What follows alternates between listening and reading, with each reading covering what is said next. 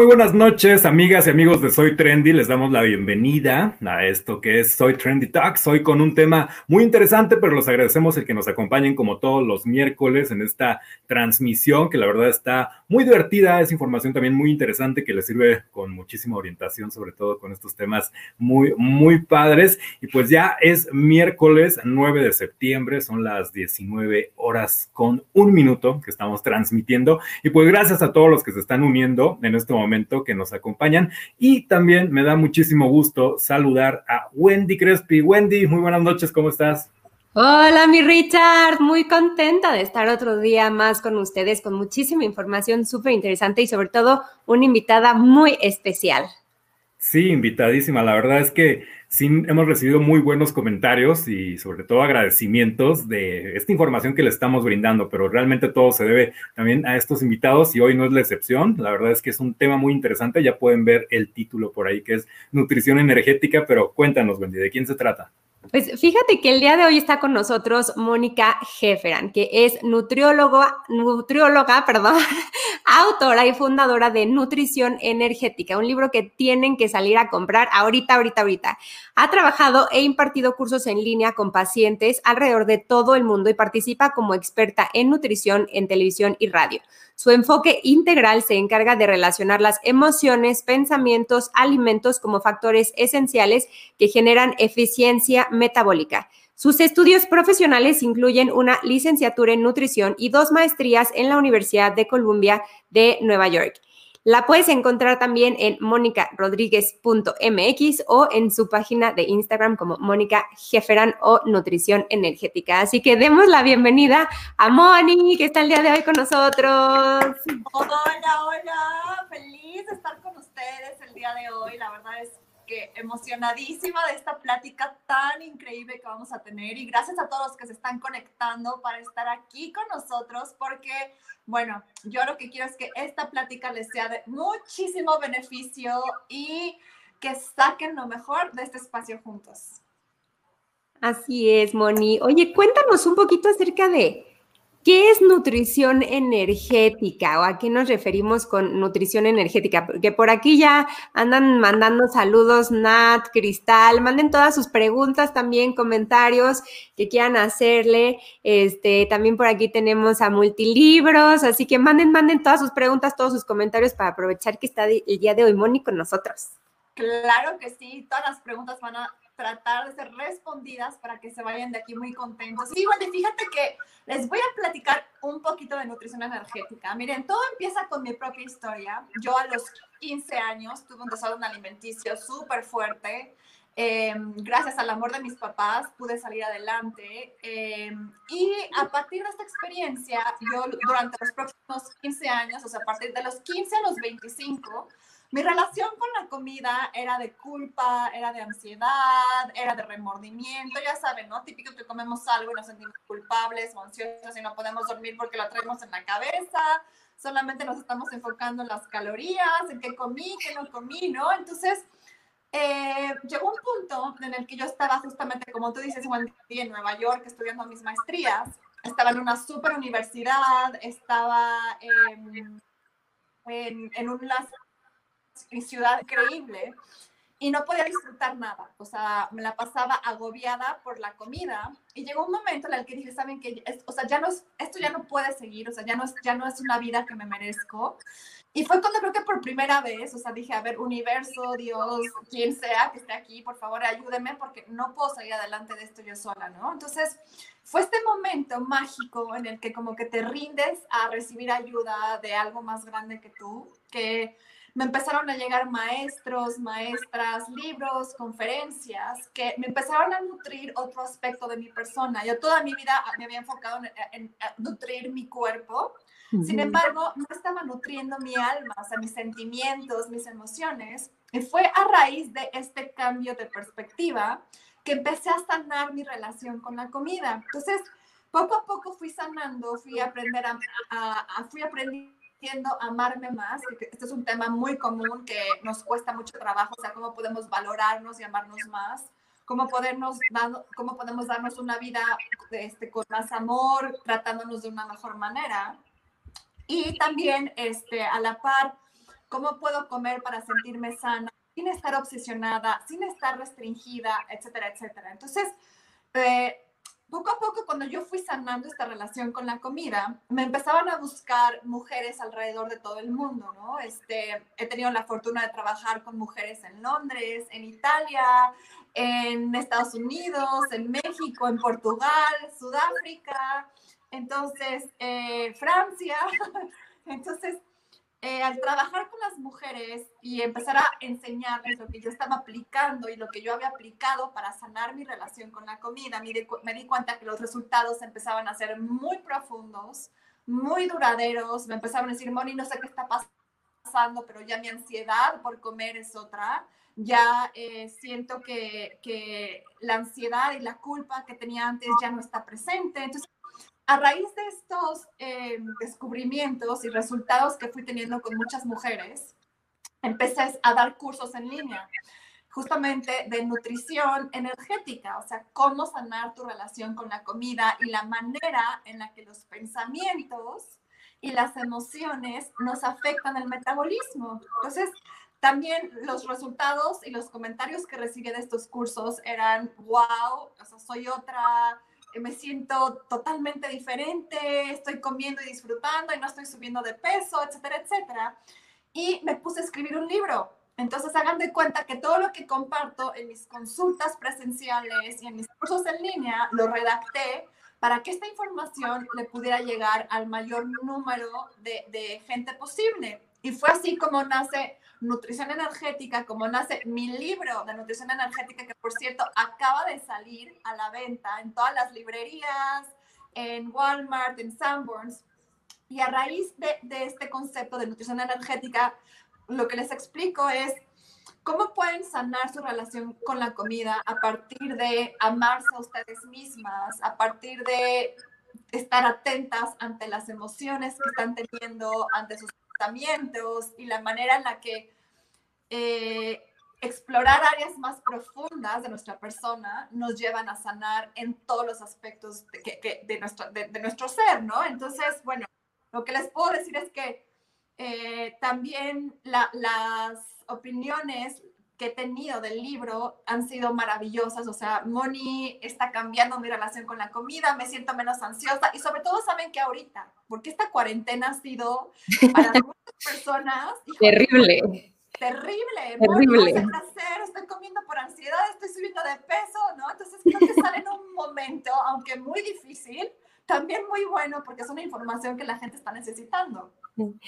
Oye, Moni, este, y entonces, eh, cuéntanos algo. Entonces, el metabolismo está condicionado no solo a lo que como. Exacto, sino a lo que pienso y a lo que siento, aunque no lo crean. Ustedes si comen algo y se sienten culpables y con remordimiento, ese sentimiento de culpabilidad va a tener reacciones a nivel bioquímico, a nivel fisiológico en su cuerpo, que van a hacer que la comida les pueda engordar más. Entonces, es impresionante como obviamente la, comida es bien importante, pero también de igual importancia es estar atentas y conscientes de lo que pensamos y lo que sentimos, porque va a impactar de igual manera nuestro cuerpo. Sí, claro. Sí, claro. Sí, y es que ahorita que comentabas eso, Wendy, yo alguna vez en un taller de neurolingüística, escuchaba que compartían que justo lo único que engorda es el pensamiento, ¿no? Y es que es esa culpa con la que te lo estás comiendo que ya no lo disfrutas, que como comentas, pues estos químicos que tu cerebro muchas veces hasta lo acostumbramos, los busca de una forma, ¿no? a lo mejor ya estás comiendo algo sano, pero yo a eso sano le voy a seguir extrayendo lo que te hace engordar porque ya me acostumbraste, ¿no? Entonces sí viene desde ese sentir, ese pensamiento, pero justo cómo empezar a darte cuenta o ser más consciente de que pues sí estás cuidando tu cuerpo, pero también darle como para ese lado de la mente, ¿no? Porque muchas veces, ok, te estás alimentando sano, pero sigues con esa culpa. ¿Cómo empezar a, liberarte? Híjole, Ricardo, esta es una súper, súper pregunta y me encanta porque miren, eh, primero que nada es estar conscientes, o sea, es imposible romper un patrón que nos está lastimando si no estamos conscientes que lo tenemos. Entonces, el primer paso es estar conscientes. A ver, ¿qué estoy sintiendo a la hora de comer. ¿Qué estoy pensando cuando, cuando como? Estoy pensando que me va a hacer engordar, que me va a hacer subir de peso, que tiene muchas calorías, que tiene mucho azúcar, etcétera, etcétera. Porque ese pensamiento está creando estrés. Y el estrés tiene o sea, desencadena en el cuerpo muchísimas reacciones que van a impedir que lo podamos digerir, asimilar y desechar de manera óptima. Es decir, si yo estoy estresada cada vez que como, mi digestión se va a paralizar, voy a dejar de secretar hormonas que me van a ayudar a, convertirlo en energía, este, me voy a inflamar. Ahorita leí, un, leí un, un, comentario, ¿no? Que sí, o sea, cuando estás pensando que te va a engordar la comida y estás estresada, o sea, te inflamas, te llenas de gases, obviamente sí, porque esa emoción y ese pensamiento generan estrés en el cuerpo. Y el estrés tiene todos estos desencadenantes que tienen este impacto, ¿no? Entonces es súper importante primero, Ricardo, como tú preguntas, ¿no? A ver, ¿qué puedo hacer? Bueno, número uno, estar conscientes, o sea, estar conscientes de cuál es su diálogo interno a la hora de comer. ¿Es un diálogo de paz y libertad o es un diálogo de ansiedad y de miedo? Y yo a muchos pacientes les recomiendo, durante tres días tengan una libretita en la mano y cada vez que van a comer, apunten cómo se sienten y van a ver que hay una tendencia que se va a repetir. Tal vez la, la, emoción que más se repite es culpa o es ansiedad o es soledad o es tristeza, ¿no? Pero va a haber una emoción que va a estar ahí de manera recurrente. Entonces es bueno estar consciente porque ya que sabes qué emoción tienes, ya puedes empezar a trabajar con ella. ¿Y de qué forma entonces tú nos recomiendas, o sea, una vez que haces conciencia como de esto, tienes también, porque algún día tomé como un curso de mindfulness y nos decían como que hay veces que ni siquiera estás presente para darte cuenta del sabor de los alimentos. Y como que eso me pasó muchísimo cuando empezó la pandemia, como que comía como de bla, y ya, ¿no? y no era como tan consciente de, del sabor, de, del, de del pedazo que masticaba, por ejemplo, de la combinación como de ingredientes. Y cuando te haces más consciente también, creo que hasta incluso disfrutas más y agradeces más. Esto es hiper importante, Wendy, porque imagínense, si ustedes no están presentes ni siquiera para el sabor de los alimentos, ¿cómo van a estar presentes para lo que están sintiendo, no? O sea, es imposible. Entonces, al estar consciente de tus sentimientos, vas a automáticamente estar más consciente de lo que estás comiendo y viceversa. Si estás consciente de lo que estás comiendo, vas a estar más consciente de lo que estás sintiendo al comerlo. Entonces, la comida, cuando se come con conciencia, es decir, que estás atento a los sabores, a las texturas, a estas señales de saciedad y de hambre que te está comunicando tu cuerpo, sucede algo maravilloso. Como tú Wendy, número uno, eh, empiezas a confiar más en tu cuerpo y al confiar más en tu cuerpo, tu cuerpo te empieza a responder de mejor manera, ¿no? Y número dos es que vas a agradecer, o sea, vas a estar más agradecida de lo que comes. Y al tú estar agradecida, estás generando justamente un ambiente metabólico en el que todo lo que comes lo vas a asimilar y digerir mejor. Entonces, un segundo tip que les puedo pasar es empiecen a hacer una práctica de agradecimiento a lo que comen. O sea, gracias comida por nutrirme, gracias comida porque, gracias eh, porque, si gracias a ti puedo hacer mis actividades todos los días porque tengo personas que me la prepararon o porque yo la preparé con mucho amor. O sea, es decir, este sentimiento de, gratitud genera una respuesta en el cuerpo que va a hacer que asimilemos mejor la comida y que nos haga subir de peso menos.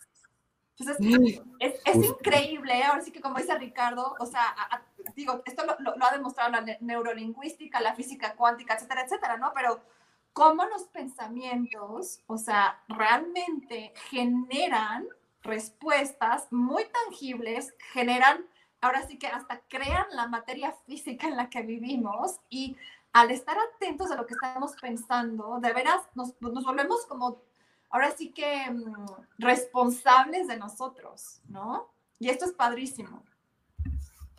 Justo, sí, y es que bueno, yo puedo dar mi ejemplo, porque la verdad es que yo nunca he comido con culpa. Y bueno, Wendy, me conoce y pues soy delgado, ¿no? O sea, Wendy nunca me ha preocupado como por el peso y todo eso. Y es que es lo padre, ¿no? Porque una vez que ya eres como más consciente, Y obviamente no quiere decir que no me cuide, ¿no? Porque obvio sí sé cuando algo es muy grasoso, cuando algo es muy salado, muy dulce, pero aún así, este, digo, ah, bueno, no lo como porque sé que es malo, pero no porque sienta que voy a engordar. Pero justo que tú ya eres una experta en esto, Mónica, eh, ¿qué nos recomendarías o qué tipo de ingredientes de alimentos has detectado que justo te brindan esta energía? Además de lo que te nutren, que te brindan esta energía tanto para tu cerebro como también esta energía emocional que hasta te pueden liberar de estrés. Sí, mira, Ricardo, esta es otra súper pregunta. Eh, también en mi libro de nutrición energética, no crean que nada más hablo de los pensamientos y las emociones, por supuesto que sí son súper importantes, pero también tengo un capítulo que habla acerca de los alimentos naturales. Y de hecho, al final del libro hay varias recetas justamente para que empiecen a aplicar lo que están aprendiendo, ¿no? Entonces, lo que yo he visto una y otra vez es que las personas que más me empiezan a aumentar su eficiencia metabólica, es decir, que pueden empezar a comer más sin subir de peso, son aquellas que se concentran en comer alimentos naturales. ¿A qué me refiero con un alimento natural que no ha sido procesado? O sea, que tú a simple vista en la naturaleza lo puedes reconocer y que si tú lees los ingredientes del empaque, todos los vas a entender, ¿no? Ya cuando traen palabras que no puedes ni pronunciar ni leer, es que están repletos de químicos. Ahora, esto es sin obsesionarse. A lo que voy, el cuerpo tiene un 20% de margen de error, por así decirlo, en el que si nosotros el 80% del tiempo estamos comiendo alimentos naturales, podemos tener esta flexibilidad de incluir algunos alimentos que no son tan naturales, que nos encantan y disfrutamos, sin que se vean afectados nuestros resultados. Esto quiere decir que si comen tres veces al día y comen siete días a la semana, tienen 28 comidas que de esas cuatro o cinco pueden comer lo que quieran, pizza, helado, hamburguesas, lo que se les ocurra que se les antoje, y aún así van a seguir estando saludables y su cuerpo va a seguir respondiendo. Entonces, ¿qué quiere decir? Que todo llevado al, al extremo es muy enfermizo y no necesitamos hacer todo al 100% para tener resultados. Es decir, si un 80% lo hacemos de manera consciente, comemos alimentos naturales, eh, somos cuidadosos, como tú dices, Ricardo, estar consciente qué alimento te va a caer mejor que otro, cuál es más sano que otro. Otro 20% podemos salir con amigos, con amigas, bueno, ahorita no, ¿verdad? Pero este, podemos darnos nuestros gustitos y no nos vamos a ver afectados. Lo que nos afecta más justamente es esta mentalidad de todo o nada, o estoy a dieta al 100% o me atiborro de comida chatarra, ¿no? O hago todo 100% eh, exacto o no hago nada, ¿no? Entonces, es más bien encontrar estos matices de punto de equilibrio entre los extremos que nos ayudan a estar mental y emocionalmente sanos, que le van a ayudar al cuerpo a asimilar mejor la comida porque vamos a estar tranquilos alrededor de la comida y esto es lo que va a generar que los resultados sean a largo plazo y que creemos hábitos en lugar de seguir dietas. Y esto es bien importante porque mi primer capítulo del libro es Las dietas no funcionan. Y en nutrición energética la premisa es que las dietas realmente no son, un, no, son un estilo de vida que podemos llevar toda la vida como un hábito, ¿no? Entonces, yo creo que lo más importante es crear hábitos que nos lleven a, a sentirnos emocional y mentalmente libres y que físicamente también estemos sanos. Por supuesto, porque todas estas dietas, o sea, por ejemplo, me suena la dieta keto que está tan de moda y la dieta de este, contar calorías y todas estas, la dieta del agua de pepino y solo tomas agua de pepino por 80 días, ¿no? Pues evidentemente vas a bajar de peso, pero definitivamente no son nada saludables, ¿no? Y yo te quería preguntar, Moni, a ti como experta, he visto muchísimos, eh, muchísimas de mis amigas, incluso me pasa a mí también, que como que empiezas la mañana, haces ejercicio, comes súper natural, ya sabes, como este huevito con verduritas, etcétera, y va pasando la tarde y como súper bien. Llegas a la noche y asaltas la alacena con papas, hamburguesas, pizzas, todo lo que se te pueda ocurrir. ¿Por qué pasa esto? Porque en la mañana estamos como tan así como este de sí, hoy súper, voy a comer súper bien, y en la noche sí, bye. Esta es una súper pregunta, Wendy, y aunque no lo crean, eh, a mí me impresiona cuando empiezo a trabajar con las pacientes, lo primero que me dicen es, Moni, estos cravings, estos antojos de la noche, no sé por qué, pero ya no los tengo. Y ahí les va cuál es la clave. Tienen que estar comiendo suficiente a lo largo del día porque eso les va a crear una sensación fisiológica de estar bien nutridas. O sea, si ustedes se saltan el desayuno, se toman un café, a media mañana se, toman una, no sé, una donita, ¿no? A la hora de la comida una ensaladita, obviamente a la hora de la cena van a querer acabarse el refri. En cambio, si ustedes, o sea, y olvídense de no, es que voy a desayunar solo huevito con verduras porque no trae carbohidratos. No, justamente, o sea, es desayunen de manera en la que se sientan satisfechas, coman lo suficiente en donde estén fisiológicamente, que se sientan bien, que mentalmente y emocionalmente se sientan bien y van a ver que como al final del día estos antojos van a disminuir muchísimo.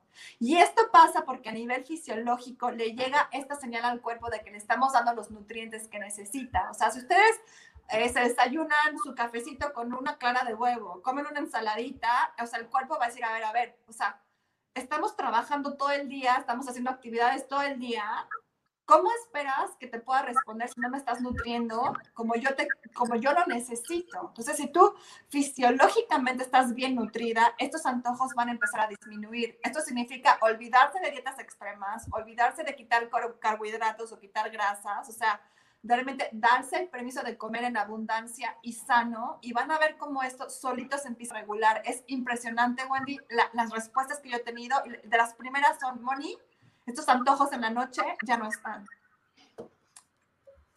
Sí, y justo ahorita que dices de las respuestas, eh, pues es que todo esto sí es generación de hábitos, ¿no? Pero ¿cómo empezar a generar estos hábitos? Quizá hay gente ya muy arraigada que 20 años de su vida lo han venido haciendo, ¿no? De que no se nutren bien, que no desayunan, etcétera. Entonces, ¿cómo también empezar a romper esto? Porque no puede ser como de la noche a la mañana, de mañana, a partir de mañana ya vas a empezar con esta rutina, pues también va a ser como un shock, ¿no? Entonces, ¿cómo es este proceso, Mónica, para ir acercando hacia la vida sana? Miren, aunque no lo crean, los pasos pequeñitos son los que más hacen la diferencia a largo plazo. ¿Por qué? Porque un paso pequeño tú lo puedes sostener y ser constante. Aquí lo que te va a dar los resultados al final es qué tan constante eres y qué tanto lo aplicas en tu día a día. Es decir, si un paso pequeño, por ejemplo, en lugar de saltarse al desayuno, ustedes dicen, bueno, me voy a preparar un licuado y diario se preparan su licuado, ese pasitito, aunque suene chiquito, los va a llevar un gran resultado, ¿no? Lo mismo es, bueno, tal vez hoy igual en lugar de pedir pizza, me pongo a preparar un arrocito con un pollo y verduras, ¿no? Y me siento a comérmelo. Entonces, ese, ese pequeñito paso que ustedes den, no tiene que ser enorme, no tiene que ser todo de la noche a la mañana, sino uno que ustedes, por ejemplo, una persona que toma cinco refrescos al día, ¿no? Que sean light. Si en lugar de tomar cinco, toma cuatro, eso quiere decir que la semana va a estar tomando siete refrescos menos. Y estos siete refrescos menos son los que van a crear un impacto. Entonces, a lo que voy es pasos que ustedes no sientan demasiado extremos, que puedan sostener, porque ya después de que lo sostengan, van a querer hacer otro y otro y otro pasito. Entonces, es empezar, o sea, es literal, olvidarse de decir, empiezo mañana, empiezo mañana, no. El ahorita es lo que importa, es qué decisión puedo tomar ahorita, por más pequeña que sea, que me lleve a donde quiero estar. ¿no? Entonces puede ser dejar de tomar refrescos o hacerse un desayuno sólido en la mañana o tal vez en lugar de papitas, eh, comprarse unas jícamas y zanahorias y comérselas entre comidas. O sea, un pequeño pasito es lo que los va a llevar a grandes resultados. Claro. Oye, por aquí tenemos a un saludo de Pau que dice que eh, gracias a ti puede comer sin límite. Queremos comer sin límite nosotros también. Oye, gracias Pau por compartir. Y fíjate que a mí, Richard, me encantaría compartirte que Moni me enseñó, que yo creo que tú lo escuchaste también en, en el podcast, que lo más importante es escuchar tu cuerpo. Y empecé a seguir este consejo, como escucha tu cuerpo. Y entonces yo en las mañanas como que empezó la pandemia y me hice como un poco más estricta en horarios. Entonces desayunaba tipo 8 de la mañana, comía eh, a las 2 y cenaba a las 7, haz de cuenta, ¿no? Y gracias al consejo de Moni me di cuenta que en las mañanas no tengo hambre. O sea, me da hambre a las 10, haz de cuenta. Y entonces como que empecé a escuchar y empecé a decir como, pues no, ahorita no. Y entonces te haces como un poco más empático también. Y esto creo que de escuchar tu cuerpo ha sido, o sea, es de tus mejores recomendaciones este, hacia, hacia mí, Moni. Por eso te agradezco, porque también de repente si detectas como, mira, este, la panza se me inflamó muchísimo, ya sabes que tienes la barriga así como de, de embarazo, ¿no? Que te dicen, estás embarazada, así, no, vengo de comer. Y fíjate que y, aprendes a escuchar tu cuerpo, como no, mira, acabo de comer esto y esto y esto que seguramente fue lo que me inflamó y entonces evidentemente no está tan padre sentirme así cuando yo tengo que regresar a, chambear, por ejemplo, ¿no?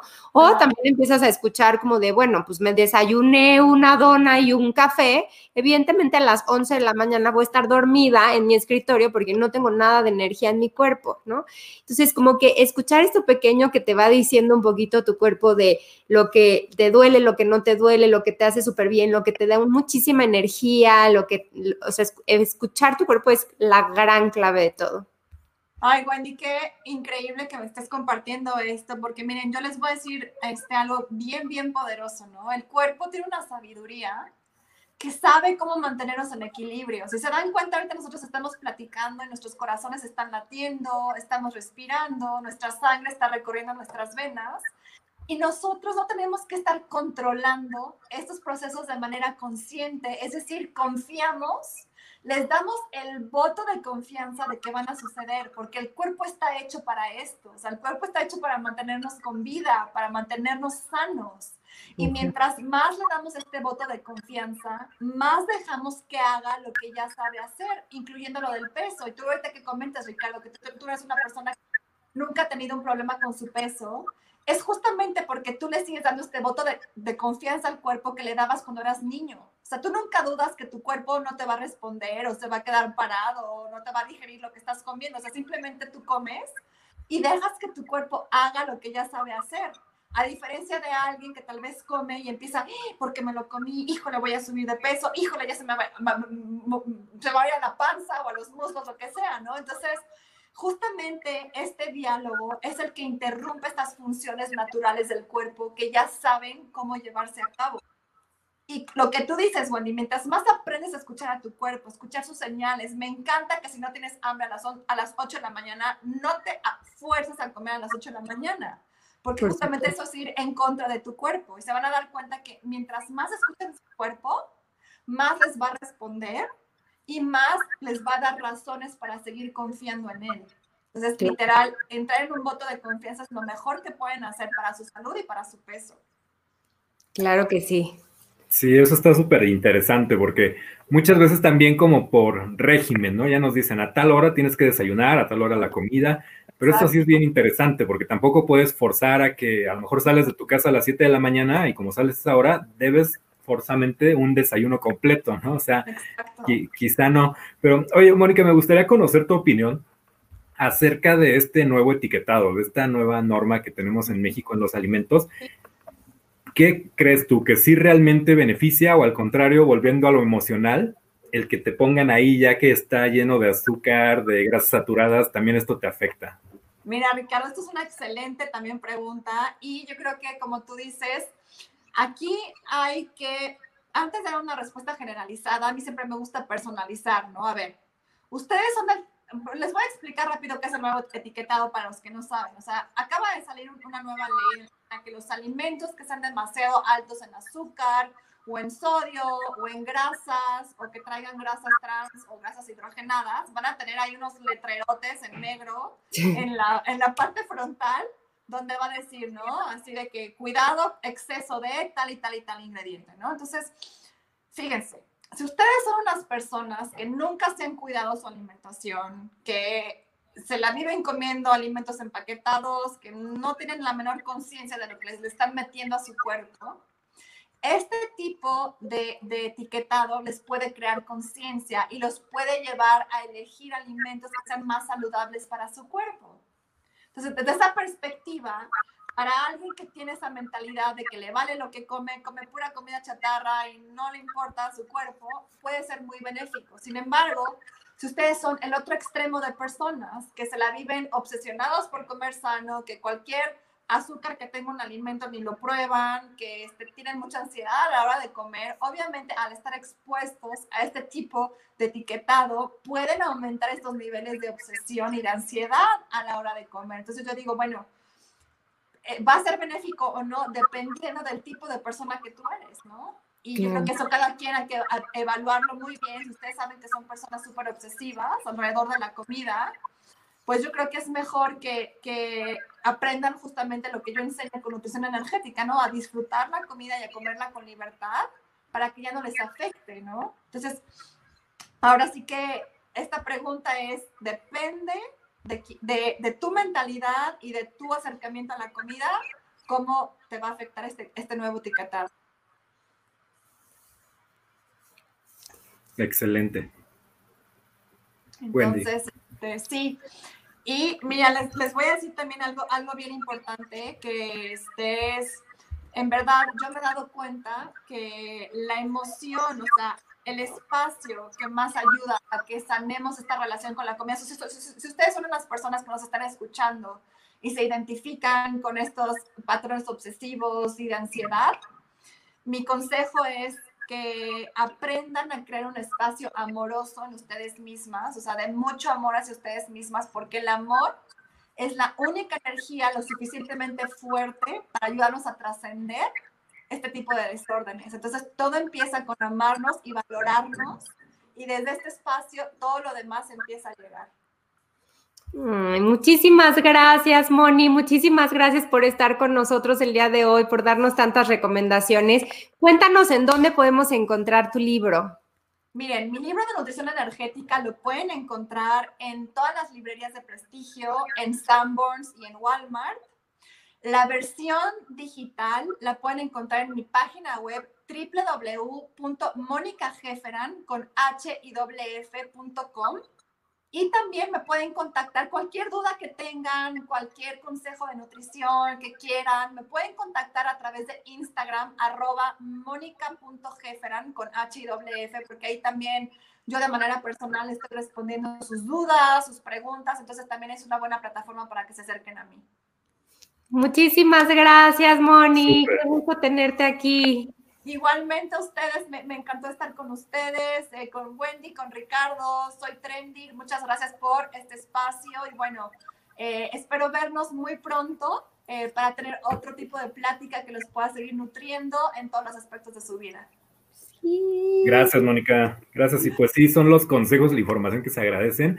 Y la verdad que también eh, tu labor, pues está padrísima porque consiste justo en ayudar a mejorar la vida de las personas, ¿no? Y ya se pudo ver en todos los comentarios que hemos recibido, pues esta satisfacción, esta alegría que tienen por justo el trabajo que estás haciendo. Muchas gracias. Gracias, Mónica. Y nosotros vamos. Abrazos. A ti. Muchas gracias, hermosa. Y nosotros entonces vamos a continuar con mucho más información, mi Richard. Así es, bueno, y tenemos hoy un tema de moda, que tú eres la expertísima en estos temas, sobre todo de imagen personal, y hoy nos preparaste algo muy bueno. Sí, fíjate que de repente muchas personas me preguntan cómo entender la parte entre tendencia y moda y el día de hoy justo les quiero hablar un poquito más acerca de esto. ¿Por qué? Porque la moda no es como casualidad, la moda siempre llega a través de grandes tendencias que son estos movimientos sociales y culturales en los que nosotros empezamos a adoptar como toda la, nuestra parte de consumo. No nada más es qué ropa me pongo, sino también es qué como, por ejemplo, ¿no? Que este, acabamos de hablar un poquito acerca de, de esta conciencia, por ejemplo, cultural que estamos como viviendo actualmente, o también es como decoro mi casa, o también es muchísimas cosas más que se pueden hablar acerca de consumo. Entonces, básicamente, antes nosotros pensábamos como la, cómo funcionaba el término de moda, era que iba un diseñador como si fuera una pirámide, ¿no? Estaba el diseñador en la cabecita y el diseñador de repente te decía como, ah, mi inspiración es la inspiración rusa, ¿no? Y entonces hacía una colección de Rusia, ¿no? Y entonces tenías tus sombreros y tenías estos como cortes, estos estampaciones, porque su inspiración había sido Rusia. Y llegaba así a los consumidores. Y actualmente este triángulo o esta pirámide se ha invertido. Actualmente nosotros decidimos qué es lo que queremos ponernos a través de estos grandes movimientos sociales y culturales, que esto se deriva en información que se les vende o las grandes casas, eh, casa tendencias, se los venden a los diseñadores. Entonces el diseñador compra toda esta data en donde le dice, mira, de aquí a tres años esto es lo que se va a consumir porque viene de este gran movimiento. Y entonces el diseñador ya diseña de acuerdo a lo que se va a consumir, a los colores que se van a utilizar, etcétera. Y el día de hoy les quise traer un ejemplo de esto. Yo creo que mi chamba ideal sería hacer casa tendencias, así que si alguien me da chamba de eso, por favor. Sí, está padre. Porque está padrísimo analizar como social, culturalmente a las personas, está increíble y entonces hay muchísimas como eh, empresas cazatendencias. Tenemos a Cool Hunting, tenemos a WGCN, tenemos a muchísimas, este, muchísimas empresas que lo realizan. Y ellos lo que hacen es presentar temporada tras temporada como las grandes tendencias que les llaman las macro tendencias y de ahí cómo se van a derivar en modas. Y el día de hoy te quiero contar tres que vamos a tener para justo este otoño-invierno. Ahora, He de contarlas que, que toda esta información que te voy a dar evidentemente fue estudiada hace alrededor de cuatro o tres años y fue vendida a los diseñadores hace dos más o menos años. Entonces, evidentemente nadie tenía eh, como la conciencia del COVID, ¿no? Entonces, seguramente va a llegar un poco atropellado, pero lo que les voy a contar el día de hoy es justo qué es lo que vamos a ver y por qué. Entonces, quiero decirte la primera macro tendencia que vamos a tener que muchas personas le llaman el artefacto. El artefacto porque quiero que veas como muy bien esta imagen. Este concepto eh, o el concepto que está detrás de esta tendencia se enfoca en el hecho de cómo la tecnología permite que diferentes públicos puedan como hackear, ¿no? Una obra en particular a través de la tecnología. Entonces, la hiperconexión permite diseñar tus propios productos y subirlos a un plano de Internet y jugar en cualquier parte del mundo o empezar a diseñar desde cualquier parte del mundo. Evidentemente, eh, parte de una tendencia mucho más artesanal y esto va a derivar a colores más amaderados, metalizados como los cobrizos, plateado, el oro rosado y también colores como eléctricos, como turquesas y limas que hemos estado viendo incluso desde la temporada pasada también. Y todo lo que sea estampación, viene todo lo que sea como más manual. Entonces, esta macro tendencia es un poco de este movimiento que nosotros tenemos de darle mucho más valor a la artesanía, a lo hecho en casa. Y esto va a ser bien importante durante no nada más esta época, sino va a permanecer. Venimos ya con esta tendencia desde hace un par de años y va a permanecer durante un par de años más, en donde nosotros, por ejemplo, si te compras a lo mejor un suéter, pero que tenga como el material no tan peinado, por ejemplo, de fábrica, hasta te da como esta sensación de que fue tejido por alguien. Todo lo que sea artesanal, le vamos a dar muchísimo más de, este, de, empuje. Y justo por eso también, incluso si lo pensamos en la parte de decoración de interiores, por ahí hemos visto que empieza a salir otra vez el mimbre. ¿Te acuerdas que de repente nuestras mamás, abuelas tenían sus muebles de mimbre? Entonces regresa esto porque es un proceso como demasiado artesanal. Otra de las tendencias también este, que vamos a ver, y, y aquí que no se me olvide también el término marmoleado, ¿no? Todo lo que se ve marmoleado, e incluso hay muchísimos ahorita como de estos de do it yourself, que lo puedes este, hacer en casa, también están como súper de moda. Segunda tendencia es la tendencia de mí. Y quiero que vean esta imagen, por favor. Esta tendencia parte como del principio de que nosotros somos nuestro propio producto y nuestro propio anuncio. Y que nosotros estamos todo el tiempo en streaming, enseñándole a todo el planeta quiénes somos, siendo nuestros propios modelos, managers y absolutamente todo de nosotros mismos, ¿no? Y esto entonces habla de cómo nos vestimos para exponernos en redes sociales y por eso tiene mucho los azules, rojos, amarillos en esta como paleta que vamos a ver como muy clara y también vamos a tener muchísimo una presencia de parte ochentera, que esto lo venimos viendo desde hace un par de añitos. Ahorita un poco hay ochentas con noventas y eh, en esta tendencia lo vamos a ver un poco más fuerte. Uso de emoticones o símbolos o modismos, por ejemplo, que utilicemos en la era digital, va a ser muy importante, o cosas que nos ayuden a comunicarnos a través de Internet. Y vamos a ver también el color blocking, que no lo habíamos visto en bastante tiempo, que es literal de una prenda de un color, otra prenda de otro color sólido y, y, para hacer estos bloques importantes de color. Y también toques un poco eléctricos. Evidentemente, esto es eh, verme de forma un poquito más creativa para poder ser expuesto ante todas estas redes sociales. Y finalmente, digamos que es como este gran movimiento. Y finalmente vamos a tener esta que se llama Terrarium, que Terrarium es una tendencia que viene a partir de un movimiento de estar como mucho más, ¿cómo te diré? Como en presencia, como mindful o como en mindset. Tener como un propósito como muy claro y en ellos entonces nosotros eh, aquí se percibe al cuerpo humano no como esta como gran ah, publicidad, sino se percibe como un gran lugar santuario, ¿no? El respeto a nuestro cuerpo, que es un poco lo que nos comentaba Moni hace unos momentos. Y evidentemente aquí lo tejido suele ser mucho más natural, el tejido crudo, que no viene con, eh, teñido a lo mejor de distintos colores, sino en crudo completamente. No hay gamas de color, evidentemente, eh, pues digitalizados o gamas de color hechas por el hombre, sino lo más natural posible va a ser lo mejor. Como todo lo aparte cruda, pastelosa, que hemos visto mucho también en tendencia de playa. Y también en los temas que vamos a encontrar son como cosas muy botánicas plantas va a ser como importante, em, también eh, acuarelas, por ejemplo, eh, estos pues plantas en general, pero bonsáis, por ejemplo, plantas estas grandes verdes en general, va a ser como lo más importante.